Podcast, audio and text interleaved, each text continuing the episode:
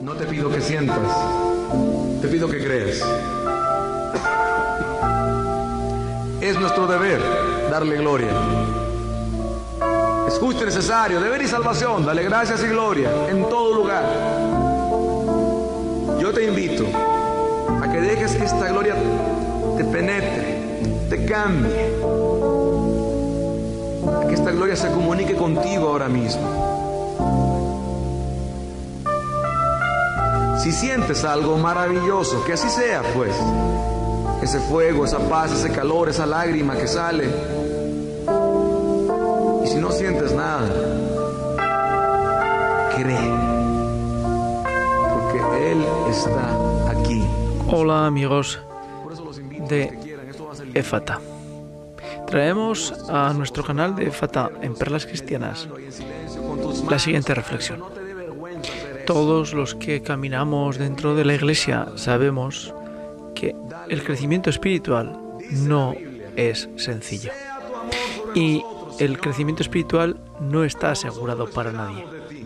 Tenemos temporadas en que parece que todo florece a nuestro alrededor y que nuestro espíritu, nuestra alma, está unida permanentemente a nuestro Creador. Sin embargo, en otras ocasiones encontramos que hay sequedad, silencio, vacío. Él lo dijo, el que se avergüence de mí delante de los hombres no tenga problema, yo también lo voy a hacer delante de toda mi creación.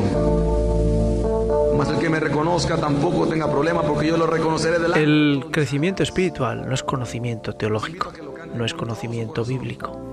En algunas ocasiones podemos creer que por conocer mucho la Biblia vamos a crecer más espiritualmente, pero no, no es así. No crecemos más espiritualmente porque tengamos grandes conocimientos bíblicos o teologales. Y de hecho, podemos comprobar que algunos hermanos sacerdotes tienen mucha ciencia teologal, pero no nos transmiten nada desde el punto de vista del espíritu. Por eso ¿Cómo podemos crecer espiritualmente? No somos gnósticos, es decir, el conocimiento no es el camino para llegar a Cristo. La gracia es dada como tal, es decir, gratuitamente.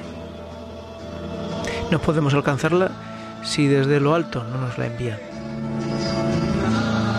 Entonces, ¿cómo podemos crecer espiritualmente? Esa es la gran pregunta.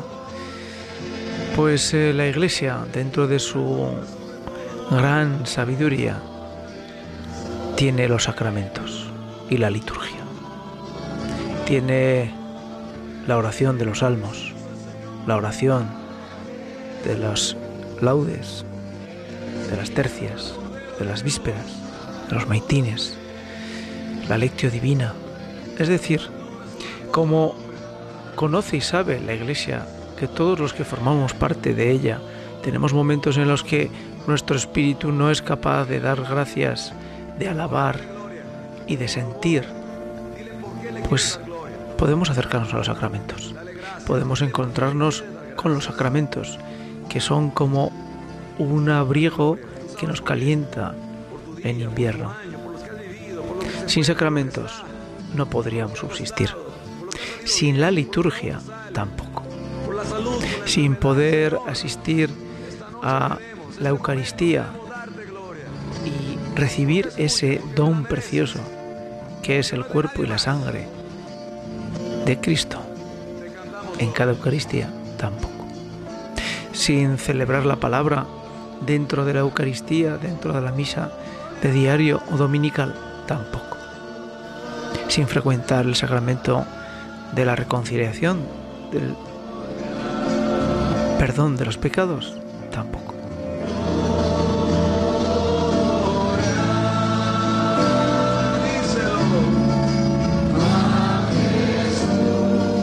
Necesitamos pues los sacramentos, necesitamos la liturgia para que cuando espiritualmente no podemos dar gracias y alabar porque nuestro espíritu está en silencio, en oscuridad, en alejamiento.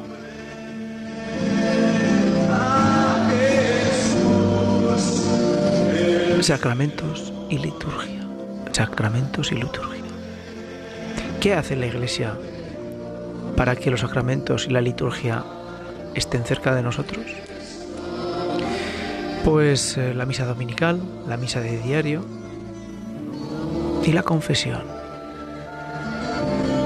¿Te has planteado cómo de sencillo le resulta a una persona encontrar un confesionario y un sacerdote dentro?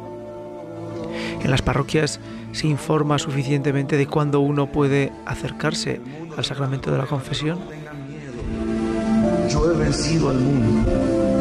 Yo soy la luz, el que camine conmigo no estará en tinieblas. ¿Está claro? Igual de claro que están los horarios de las misas.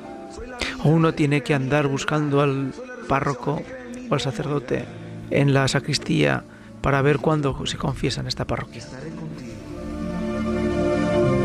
En Irlanda, la Eucaristía está en el tablón de anuncios, pero también está el sacramento de la reconciliación, la confesión de los pecados. Porque si ya de sí es complicado acercarse a la figura de una persona, como es un sacerdote, revestido sacramentalmente en el sacramento de la, confesión, si además nos lo hacen un poquito más difícil, porque tenemos que andar buscando al sacerdote el sacramento de la reconciliación, de la confesión, pues será muy difícil. Y no olvidemos que el sacramento de la confesión es el iniciador de todos los sacramentos y de la vida litúrgica de cada uno de nosotros.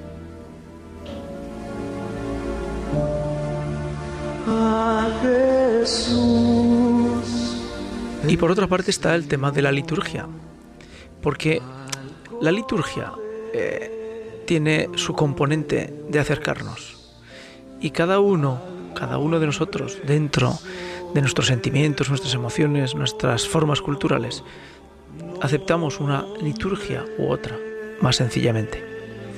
Pero los tiempos desde el Vaticano II transformaron la liturgia y eso supuso toda una revolución que todavía hoy está coleando.